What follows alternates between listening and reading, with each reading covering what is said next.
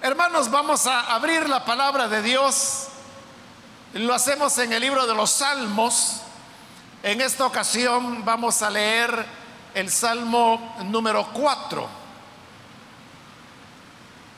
Recientemente iniciamos el estudio del el libro de los Salmos y en esta oportunidad vamos a, a leer el capítulo o el Salmo 4 que es el que corresponde para esta oportunidad.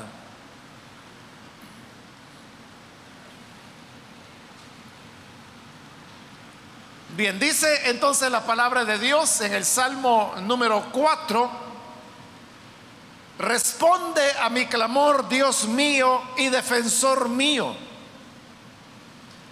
Dame alivio cuando esté angustiado, apiádate de mí y escucha mi oración.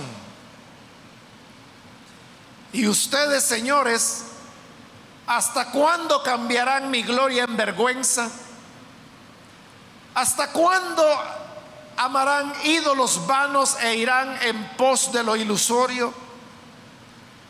Sepan que el Señor honra al que le es fiel. El Señor me escucha cuando lo llamo. Si se enojan, no pequen. En la quietud del descanso nocturno, examínense el corazón. Ofrezcan sacrificios de justicia y confíen en el Señor. Muchos son los que dicen, ¿quién puede mostrarnos algún bien? Ah, Señor, que sobre nosotros brille la luz de tu rostro. Tú has hecho que mi corazón rebose de alegría, alegría mayor que la que tienen los que disfrutan de trigo y vino en abundancia.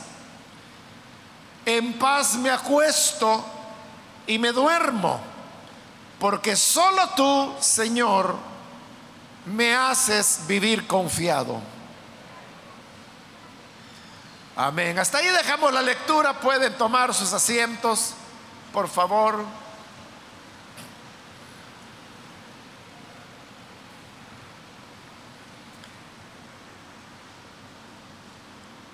Hermanos, cada uno de los salmos que hemos ido estudiando, siempre hemos dicho al principio el género al cual ese salmo corresponde. Porque hemos explicado que hay varios géneros, es decir, diversos tipos de salmos. Este Salmo 4 es un salmo alrededor del cual hay mucha discusión, porque hay opiniones muy variadas con relación a, a qué género pertenece. Sin embargo, hay, hermanos, una una buena parte de especialistas en los salmos que consideran que el género al cual pertenece este Salmo 4 es el que se llama oración de confianza. Porque hay un género que así se llama oración de confianza, que vamos a encontrar eh, varios de estos salmos en la medida que vayamos avanzando. Como le expliqué la semana anterior, pero hablando del género de súplica, hoy que hablamos de el género de oración de confianza, el género no lo establece solo el hecho de que dentro del salmo haya en algún momento una oración en el cual el orante expresa su confianza en Dios. Ese es un elemento, pero para que pueda clasificarse como género de oración de confianza, debe cumplir con otras condiciones que tienen que ver con la estructura del salmo, con su composición, con los elementos que lo forman. La dificultad para poder identificar o decir con plena seguridad el Salmo 4 pertenece al género de oración de confianza es que este es un salmo muy peculiar, porque no se ajusta a ninguno de esos formatos de salmos que nos ayudan a identificar a qué género pertenecen. Este salmo tiene algunos elementos de oración de confianza, pero no lo tiene todo. Más bien tiene muy pocos. Y por esa razón, hermanos, el Salmo 4 en realidad no es un modelo, no es un ejemplo de en qué consiste el género de oración de confianza. De manera que no voy a explicar en esta ocasión cuáles son las características de ese género, precisamente porque el Salmo no las tiene. Y sin embargo, le he dicho que la mayor parte de especialistas consideran que pertenece al género de oración de confianza. Entonces, ¿por qué lo consideran así si no tiene el formato que corresponde a ese género? Lo consideran así porque, como le acabo de decir, es un salmo muy particular, muy único que no se ajusta a ninguno de los formatos o géneros reconocidos de salmos, pero tiene algunos elementos que son más de oración de súplica y por eso es que se ha clasificado de esa manera. Pero como le dije, más adelante, en la medida que vayamos avanzando en el libro, iremos encontrando otros salmos del género de oración de confianza, y entonces allí sí vamos a tener la oportunidad de ver los componentes de un salmo de esa naturaleza. Bien, habiendo hablado, hermanos, de el género, este salmo también es diferente a los otros salmos en que solamente aparece un solo hablante. Si usted recuerda el salmo anterior que vimos la semana anterior, que fue el salmo 3, decíamos que ahí aparecía el orante, aparecía Dios y aparecían los enemigos. Pero en este caso del Salmo 4, es una sola persona la que habla. Aquí no hay diálogo, como si lo hay en el Salmo 3, que vimos que había diálogo entre el orante y Dios, entre el orante y los enemigos, entre Dios y los enemigos. Era un conjunto de diálogos, pero aquí no hay diálogo con nadie. Desde el principio hasta el final es una sola persona la que está hablando. Y si se citan las palabras de otro, es solo eso que está citando lo que el otro dice, pero no es que el otro esté hablando, como lo vamos a ver ya casi al final del Salmo. Por lo tanto, uno podría decir que es un monólogo en el sentido de que no está hablando con nadie más.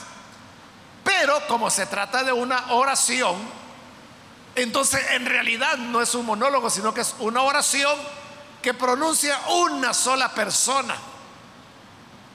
Entonces, el único que habla en todo el salmo es el orante, que como le dije la semana anterior, es el nombre que se le da a la persona que realiza la oración.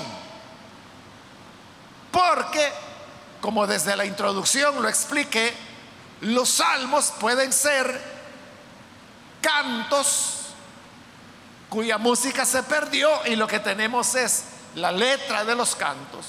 Pueden ser poemas o pueden ser oraciones. En este caso es una oración. Entonces, a la persona que hace la oración es a la que se le da el nombre de orante, porque Eso está haciendo, está orando. Ahora, ¿cuál es la situación? ¿Qué es lo que está pasando en este salmo para que el orante haga esta oración? Lo que está ocurriendo, hermanos, es que el orante es una persona que está siendo acusada injustamente. Está siendo acusada injustamente por personas poderosas que tienen poder, que son ricos. En cambio, el orante es pobre, no tiene ningún poder. Su confianza es únicamente el Señor. El problema que está enfrentando es que los poderosos le están haciendo una acusación injusta, es decir, lo están acusando de un delito que no ha cometido. Y ante esa situación que él está viviendo, que siendo un hombre pobre, sin influencia, y que hay ricos y poderosos que lo están acusando injustamente, no le queda más opción que confiar en el Señor.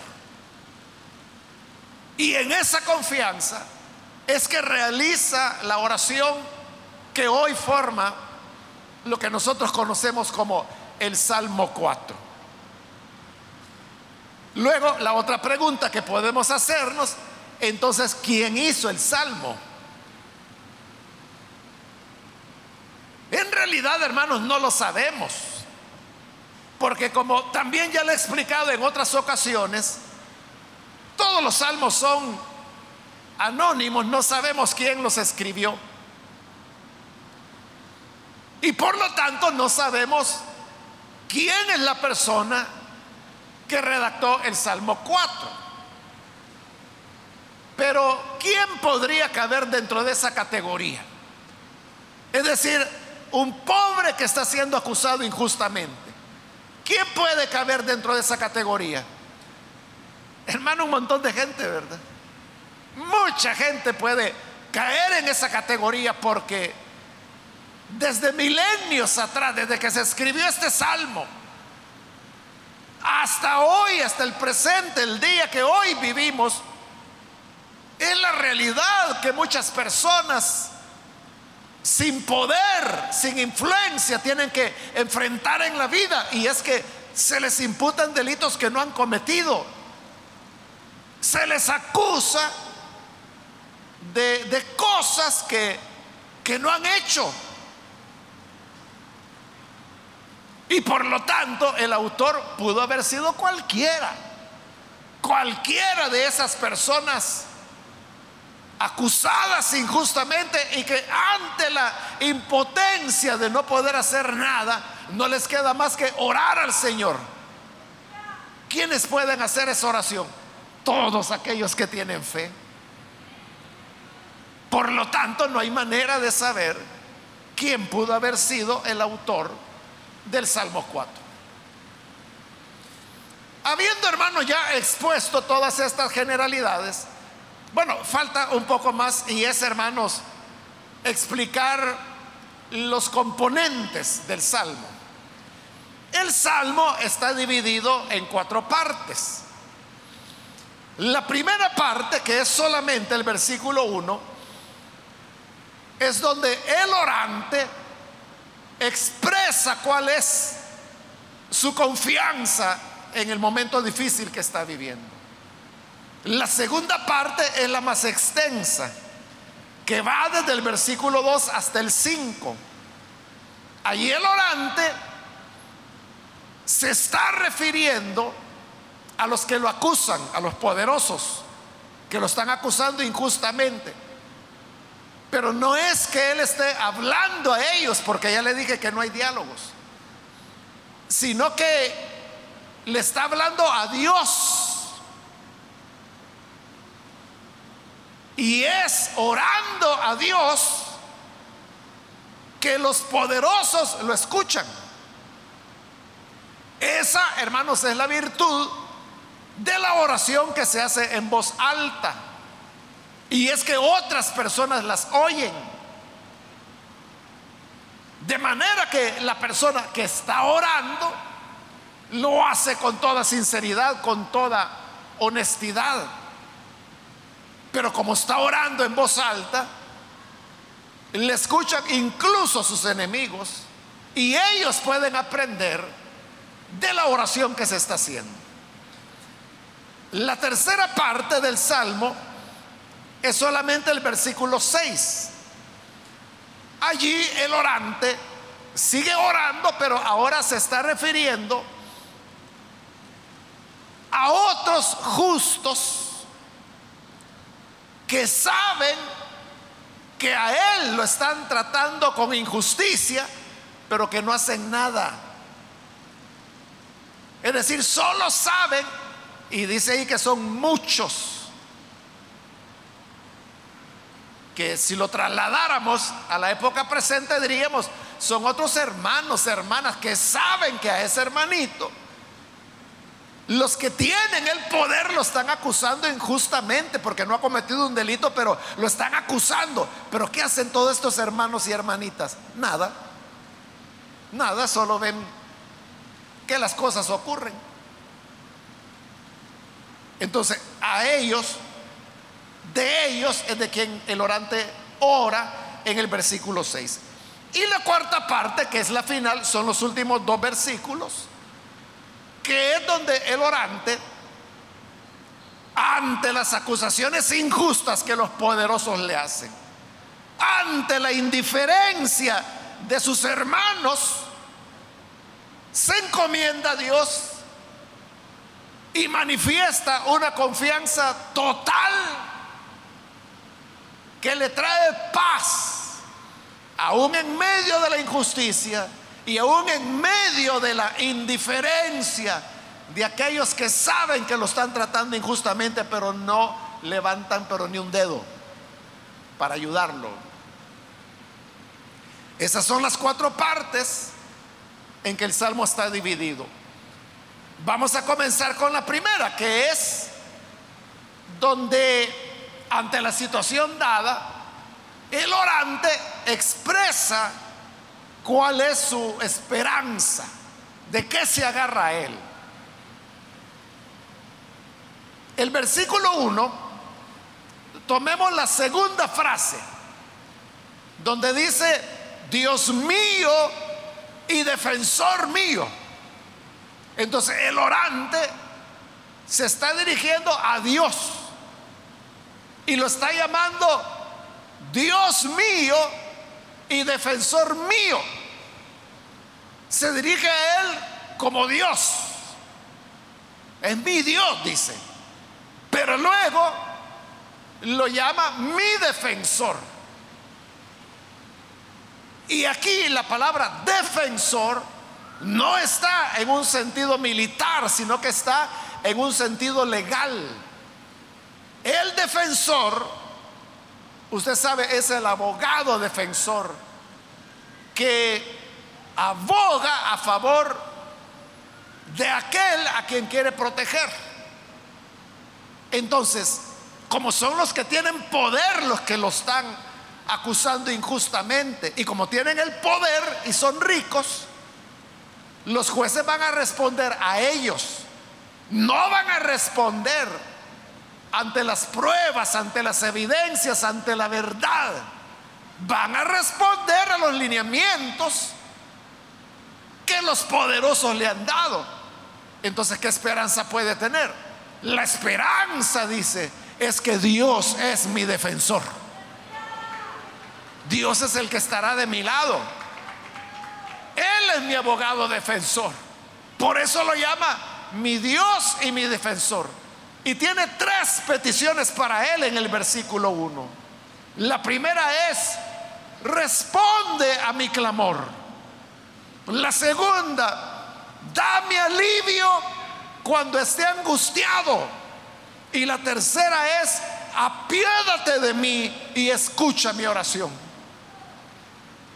Ese es el ruego que el orante le está haciendo a Dios, su defensor.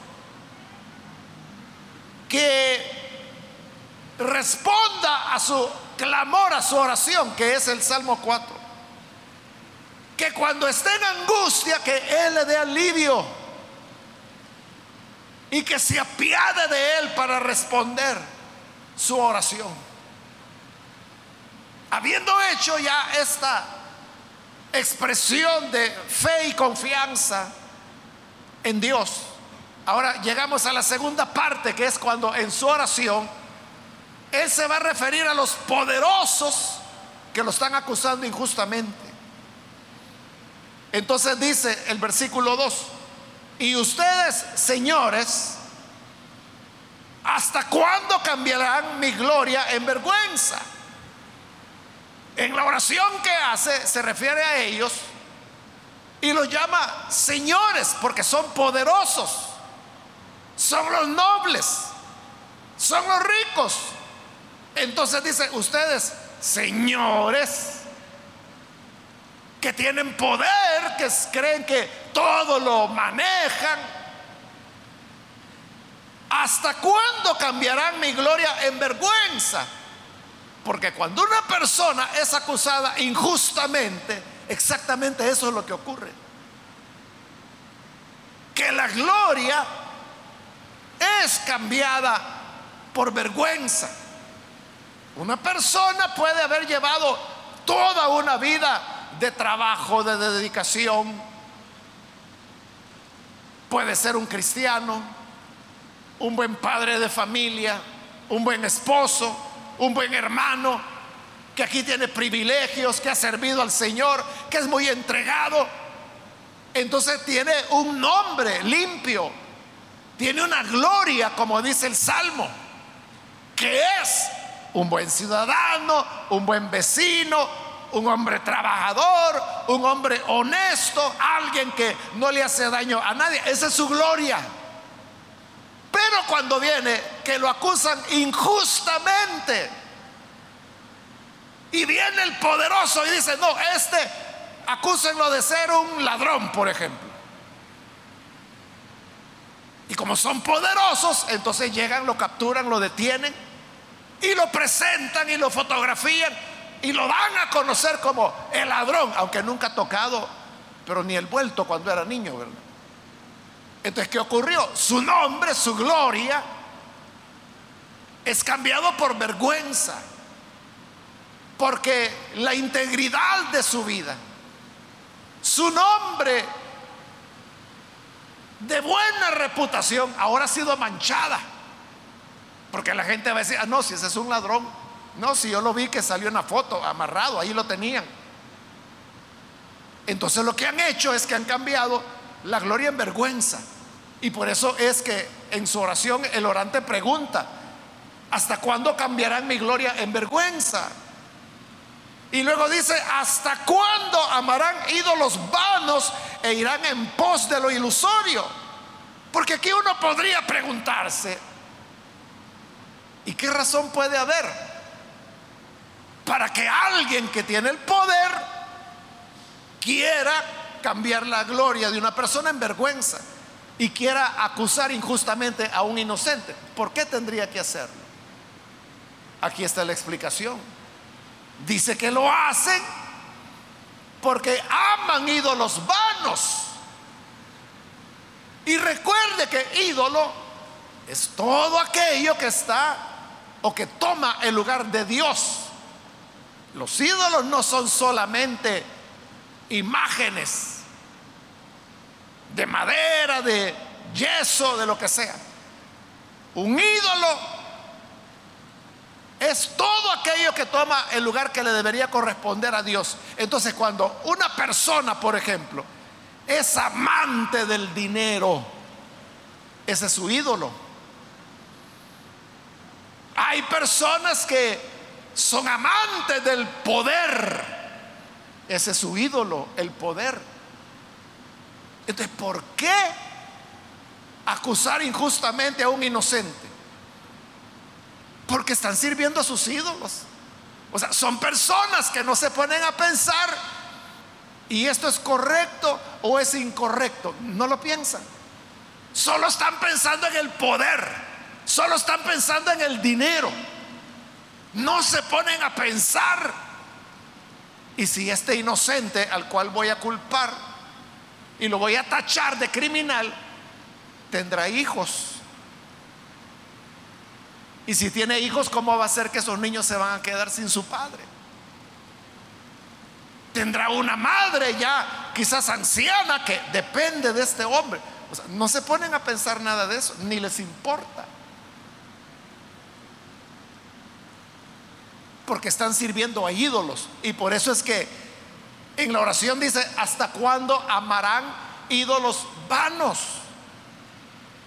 e irán en pos de lo ilusorio, porque el dinero es ilusorio, el poder es ilusorio, el poder se escapa como agua entre las manos, no se puede retener.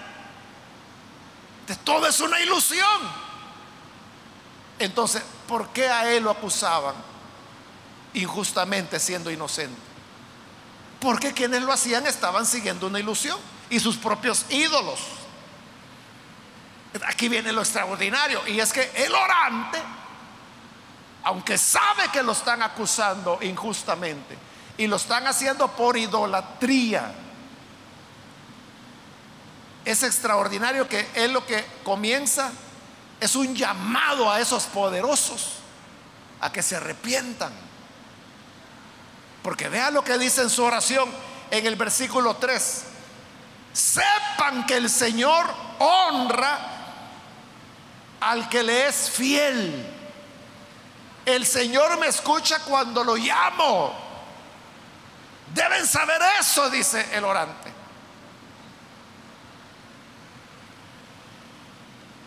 Que el Señor honra a las personas que le son fieles y oye la oración cuando lo llamo el orante sabía que él era inocente.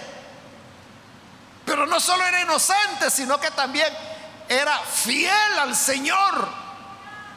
Y por ser fiel al Señor, le está diciendo a los poderosos que lo acusan, sepan que el Señor me oye cuando yo lo llamo. Esto, hermanos, aparece allá en en el libro de Éxodo es cuando Moisés está dando las reglamentaciones para la vida dentro de Israel. Y entonces dice, cuando le prestes un dinero a una persona que lo necesita, esa persona te puede dar su manto como garantía de que le va a devolver lo que usted le está prestando. Pero dice el Señor, cuando caiga la tarde tienes que devolverle el manto, aunque no te haya pagado.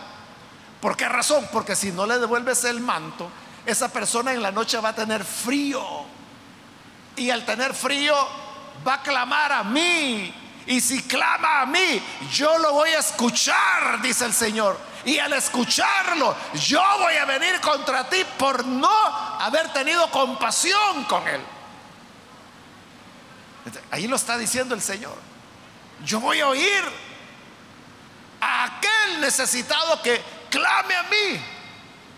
Por eso les está diciendo. Deben saber, en primer lugar, que el Señor honra al que le es fiel. Y como Él era fiel, Él me va a honrar. ¿Y cómo Dios me va a honrar? Escucha cuando lo llamo. Lo que les está diciendo, oigan, señores, señorones, los poderosos, ¿verdad? Ustedes me están acusando de cosas que yo no he hecho. Deben saber que el Señor me va a oír lo que yo ore a Él. Y eso es serio, hermano. Porque cuando el Señor oye, no oye solo por oír. ¿Qué fue lo que el Señor le dijo a Moisés? Cuando le dijo, mira, tienes que ir a Egipto y decirle al faraón que deje ir a mi pueblo. ¿Por qué Dios hizo eso? Dios le dijo a Moisés, porque yo he oído el clamor de mi pueblo. Ellos clamaron a mí y yo los he oído y por lo tanto los voy a liberar. Se mete en problemas aquel que acusa al inocente, que acusa al justo. Porque el que es fiel al Señor, el Señor lo, lo honra oyendo la oración que le hace. Y como le digo, no es oír por oír. Al oírla, Dios actúa, Dios lo va a defender. Y lo va a defender contra quien? Contra esos señores poderosos.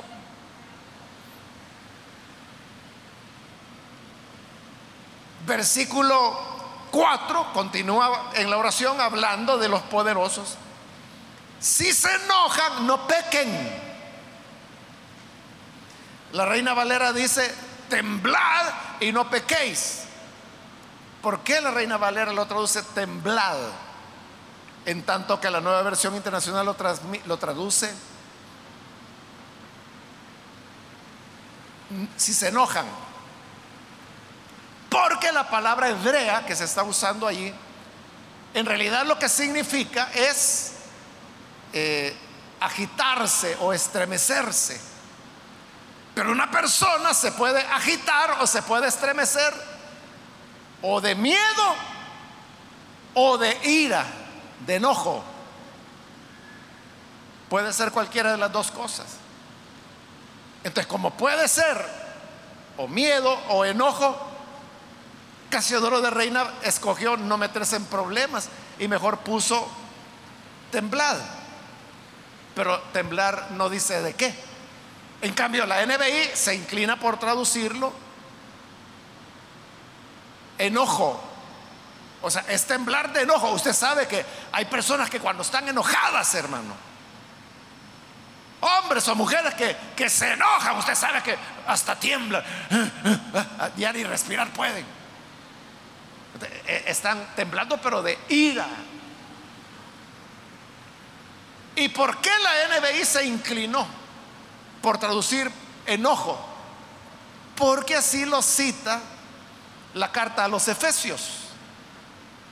El pasaje que usted sabe de memoria, ¿verdad? Airaos, pero no pequéis. No dejéis que el sol se ponga sobre vuestro, ¿qué? ¿Sobre vuestro qué? Exacto. Sobre vuestro enojo. Efesios dice que es enojo. Por eso aquí lo traduce. Si se enojan al punto de que están temblando, tienen tanta ira contra el inocente, que tiemblan, pero entonces dice, bueno, si se enojan, no pequen, es decir, no dejen que el enojo vaya a tomar control de ustedes. Es lo que dice Efesios. No dejen, dice, que el sol se ponga sobre vuestro enojo, porque no ignoramos las acechanzas de Satanás. Entonces, cuando una persona se deja arrastrar por el enojo, al punto de que le tiemblan los labios, le tiemblan las mejillas, le tiemblan las manos y anda, eh, eh, eh. hermano, a ese el diablo lo puede utilizar para cualquier cosa. Para matar, para destruir, para ofender a alguien, para insultar, para gritar, para romper cosas o para acusar a un inocente injustamente, que es lo que está pasando acá. Y por eso en la oración dice, cuidado, porque a mí el Señor me oye, porque yo soy fiel a Él. Y Él, por lo tanto, me va a honrar y me va a honrar oyendo la oración que yo hago. Así que si están tan enojados que hasta están temblorosos, no pequen, no permitan que eso los vaya a llevar a hacer locuras. Y le dice, en la quietud del descanso nocturno, que es cuando deberían descansar, cuando están sobre sus camas, no pueden dormir porque están temblando porque están hermanos llenos de enojo, llenos de ira.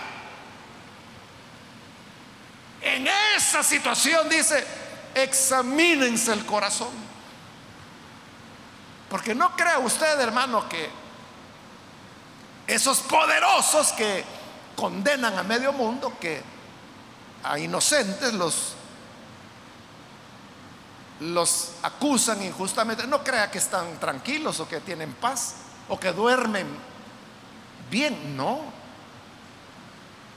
Ellos saben lo, mal que están haciendo. No tienen una tranquilidad, no tienen paz interna. Y por eso dice, ya que en la cama no puedes dormir y estás temblando de ira, aprovecha a examinar tu corazón. Y sigue orando, siempre hablando de los poderosos en el versículo 5. Ofrezcan sacrificios de justicia y confíen en el Señor.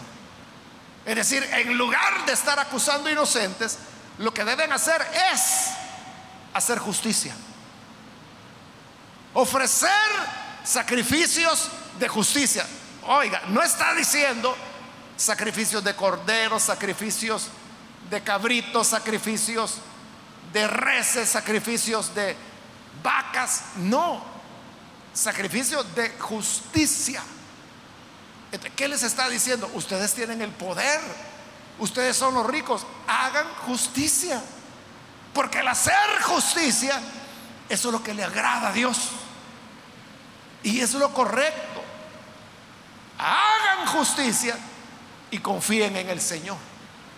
Y todo aquel que hace justicia y confía en el Señor, el Señor lo va a exaltar. Y su nombre será recordado por siempre.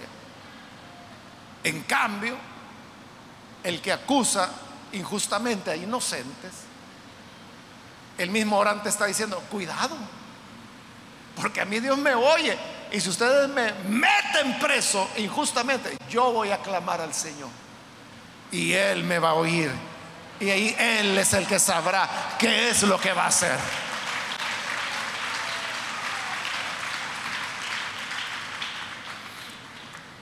Ahí con el versículo 5 termina la parte donde el orante está hablando de los poderosos que lo acusan injustamente. Ahora pasamos a la tercera parte, que es el versículo 6, donde le dije que él ahora ora, pero por aquellos otros que son justos, como le dije, traslapándolo o trasladándolo, transponiéndolo a nuestra condición diríamos, son hermanitos, hermanitas, que saben que a él lo estaban acusando injustamente, pero que no dicen ni pío y ni van a levantar un dedo a favor de esa persona. hablando de ellos, es que el orante dice, muchos son los que dicen, y fíjese, dice son muchos ¿Quiénes son esos muchos? Esos hermanitos. Que saben que se está haciendo una injusticia. Pero repito, no dicen nada.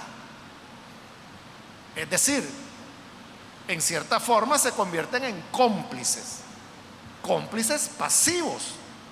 Porque con su pasividad están avalando lo que está ocurriendo, las injusticias que están ocurriendo. Y dice que son muchos los que dicen, ¿quién puede mostrarnos algún bien? Porque como se dan cuenta de la injusticia que está pasando, entonces dicen ellos mismos, es que nadie va a hacer las cosas bien. Nadie hará las cosas correctamente. Siempre habrá algo malo y en eso se justifican que como siempre habrá algo malo, hay que lo haya, ¿verdad? Media vez no le llegue a ellos, no les importa. Y se quedan esperando o preguntando quién nos va a mostrar algún bien. Es decir, quién va a venir a hacer el bien. Pero es una pregunta retórica, porque realmente lo que están diciendo es, nunca va a haber nadie que haga bien las cosas.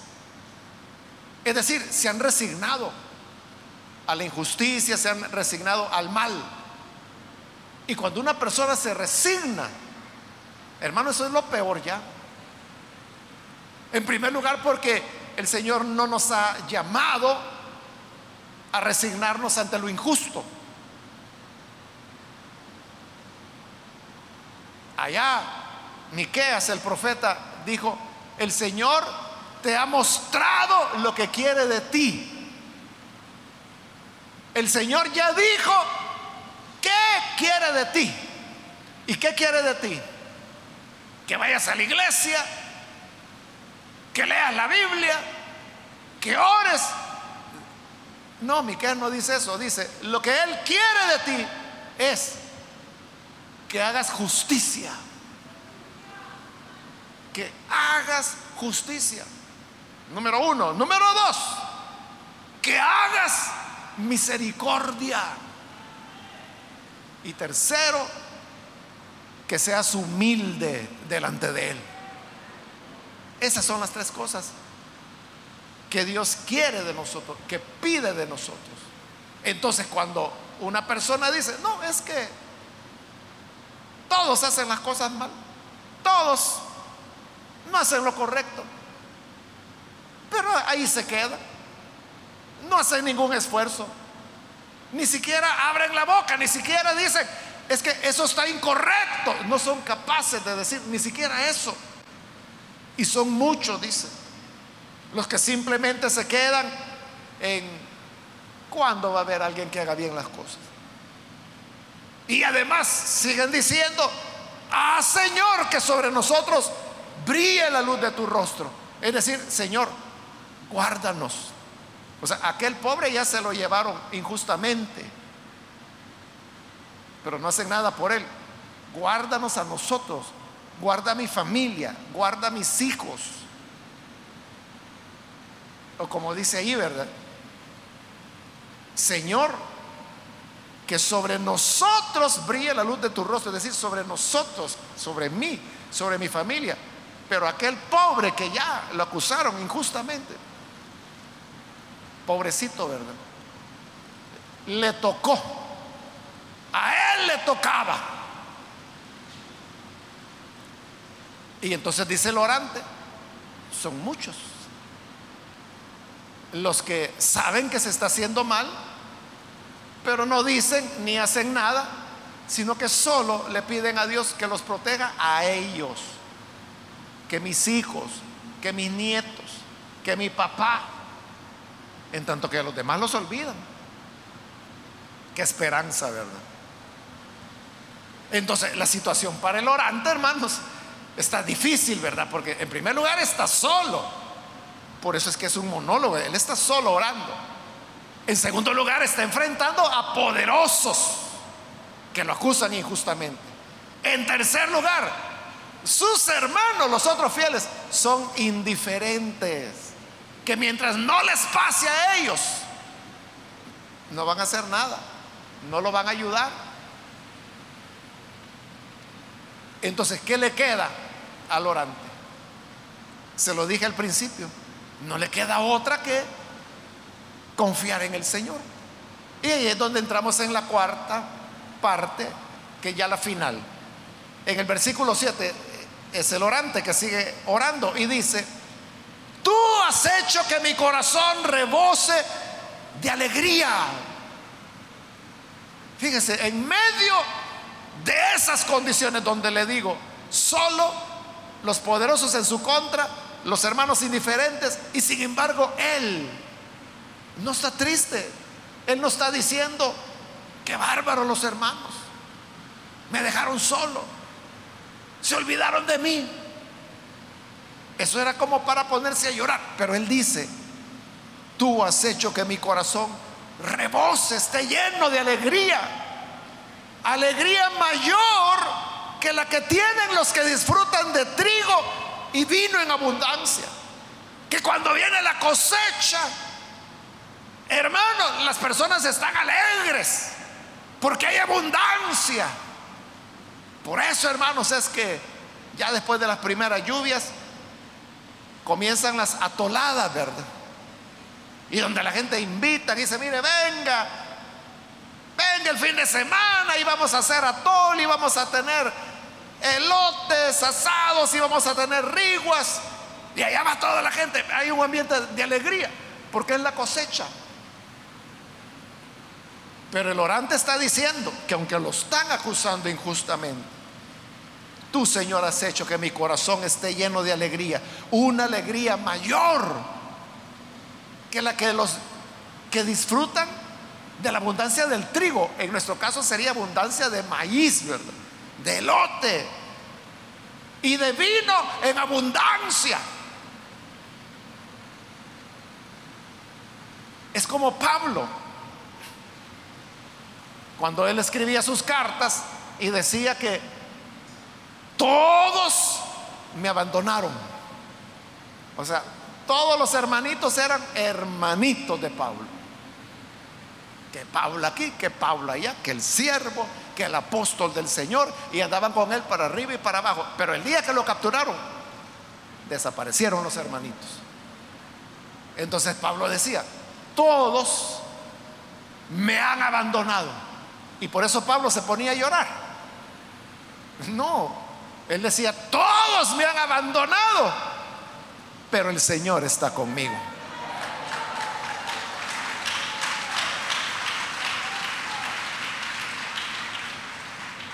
Es lo que dice aquí el orante. Los hermanitos ya vimos, indiferente. No les importa, ellos no van a hacer nada, no espere nada. Pero tú, Señor, has hecho que mi corazón rebose de alegría.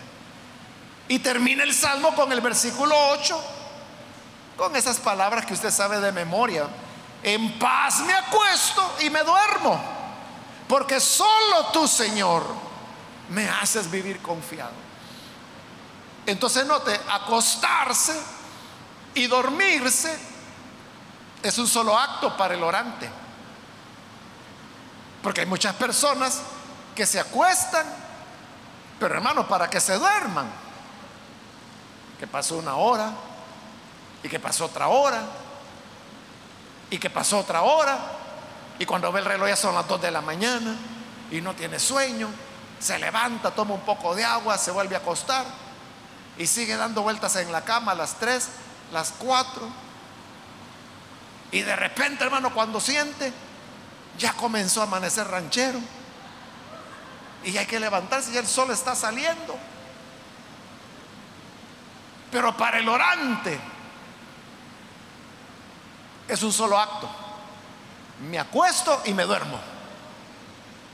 Eso, dicho en palabras más coloquiales, es como que dijera, a mí no me quitan el sueño. Pueden ser muy poderosos y me pueden acusar de lo que quieran. Pueden inventar lo que quieran. Pero yo no pierdo el sueño. Yo sigo durmiendo tranquilo. En paz me acuesto y me duermo. No porque se tomó no sé cuántas pastillas, sino que porque solo tú, Señor, me haces vivir confiado. La confianza en el Señor. La confianza de que Él va a defender su caso. Porque recuerde, así comenzó. Dios mío y defensor mío.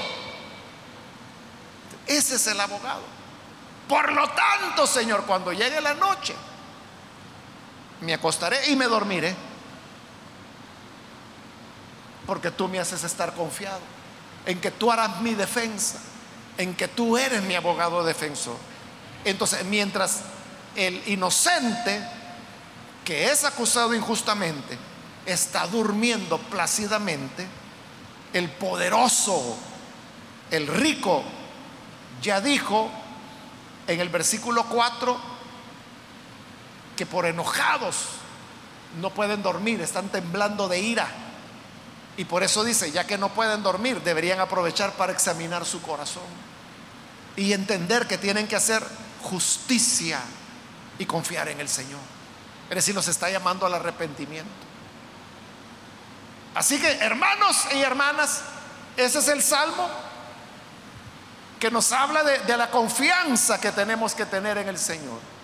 Y que aunque haya poderosos intereses dinero de por medio, que hace que a una persona lo acusan injustamente. Es al final la confianza en el Señor la que nos va a sacar adelante, porque Él es nuestro defensor. Así que confiemos siempre en el Señor, que Él es el que nunca nos va a fallar y nunca nos va a olvidar y nunca se va a ser indiferente ante las situaciones que tengamos que enfrentar.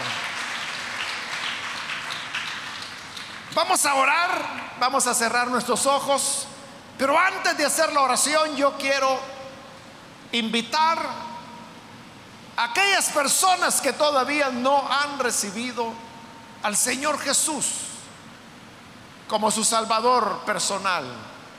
Pero usted ha escuchado hoy la palabra de Dios y al escucharla, el Señor ha hablado a su corazón. Y por la palabra usted se da cuenta que, Dios está pendiente de cada situación. A lo mejor usted que está aquí es una persona a la cual están acusando injustamente o que usted sabe que lo pueden acusar siendo inocente.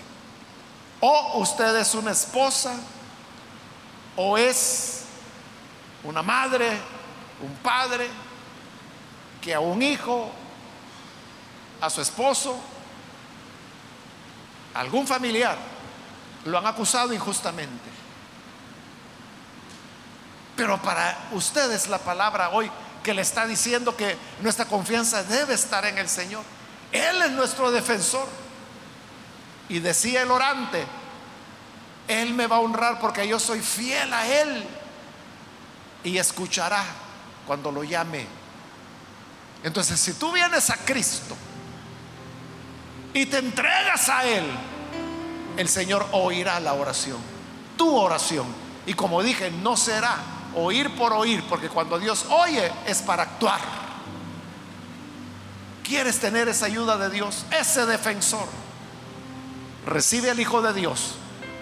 Invito entonces cualquier persona, amigo o amiga, que hoy necesita recibir al Señor Jesús como su Salvador. Ahí en el lugar donde se encuentra, póngase en pie en señal que usted desea recibir al Hijo de Dios y vamos a orar por usted. ¿Hay algún amigo o amiga que necesita recibir al Señor como su defensor? Póngase en pie. Queremos acompañarlo en oración. Y por eso le pedimos ponerse en pie. Porque queremos saber si hay alguien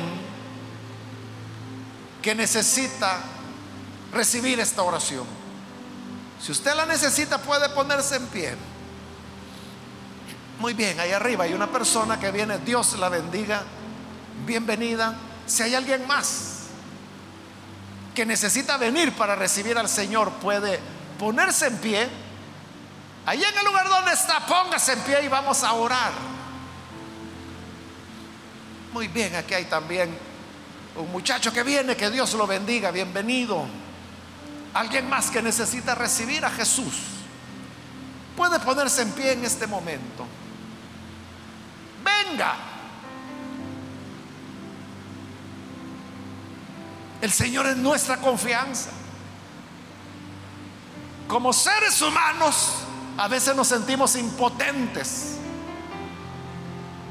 Los mismos abogados quizás le han dicho, mire, hoy no se puede hacer nada.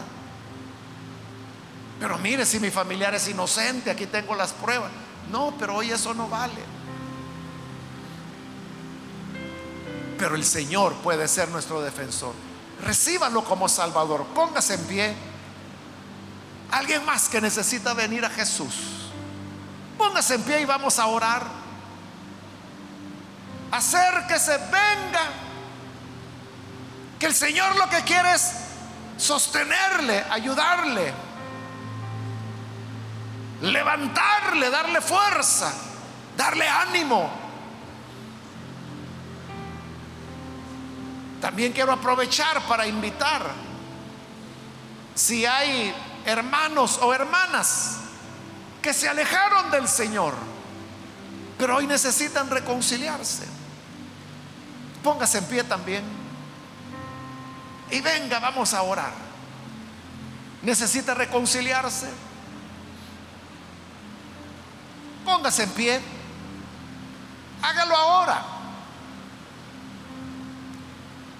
El Señor no le va a reprochar. El Señor no lo va a descartar porque Él es misericordioso. Y Él honra a los que le son fieles. Venga y reconcíliese. Y el Señor oirá su clamor. Y actuará. ¿Hay alguien que necesita reconciliarse? Póngase en pie, por favor. Voy a terminar la, la invitación. Hago ya la última llamada si hay alguien que necesita venir a Jesús por primera vez o necesita reconciliarse. Póngase en pie en este momento, porque este ya la última llamada y vamos a orar.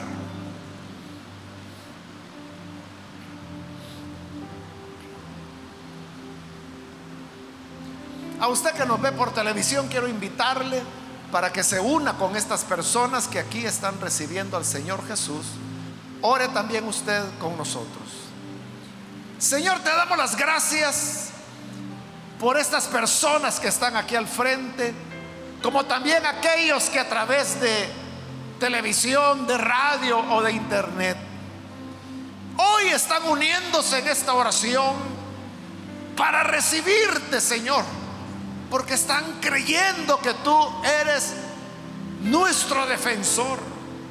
Te ruego, Padre, que conforme a su necesidad, conforme a la sinceridad con la cual te buscan, te constituyas en su defensor, en su abogado defensor, que les oigas cuando claman a ti y que aun cuando las situaciones sean difíciles, aun cuando nos sintamos impotentes ante los poderosos, pero tú, Señor, nos haces vivir confiados. Y por eso nos acostaremos y dormiremos. Porque tú eres nuestra confianza, nuestra seguridad. Te ruego también por tu iglesia por todo tu pueblo, Señor, para que podamos vivir en esta confianza, sabiendo que tú honras a los fieles. Ayúdanos a, ser fieles y aunque no tengamos el apoyo, no tengamos el acompañamiento de otros hermanos, aunque jamás salga de su boca una palabra de aliento, pero que nuestra confianza esté en ti, porque tú eres quien nos ayuda. Gracias Señor te damos por todo esto, en el nombre de Jesús nuestro Salvador. Amén y amén.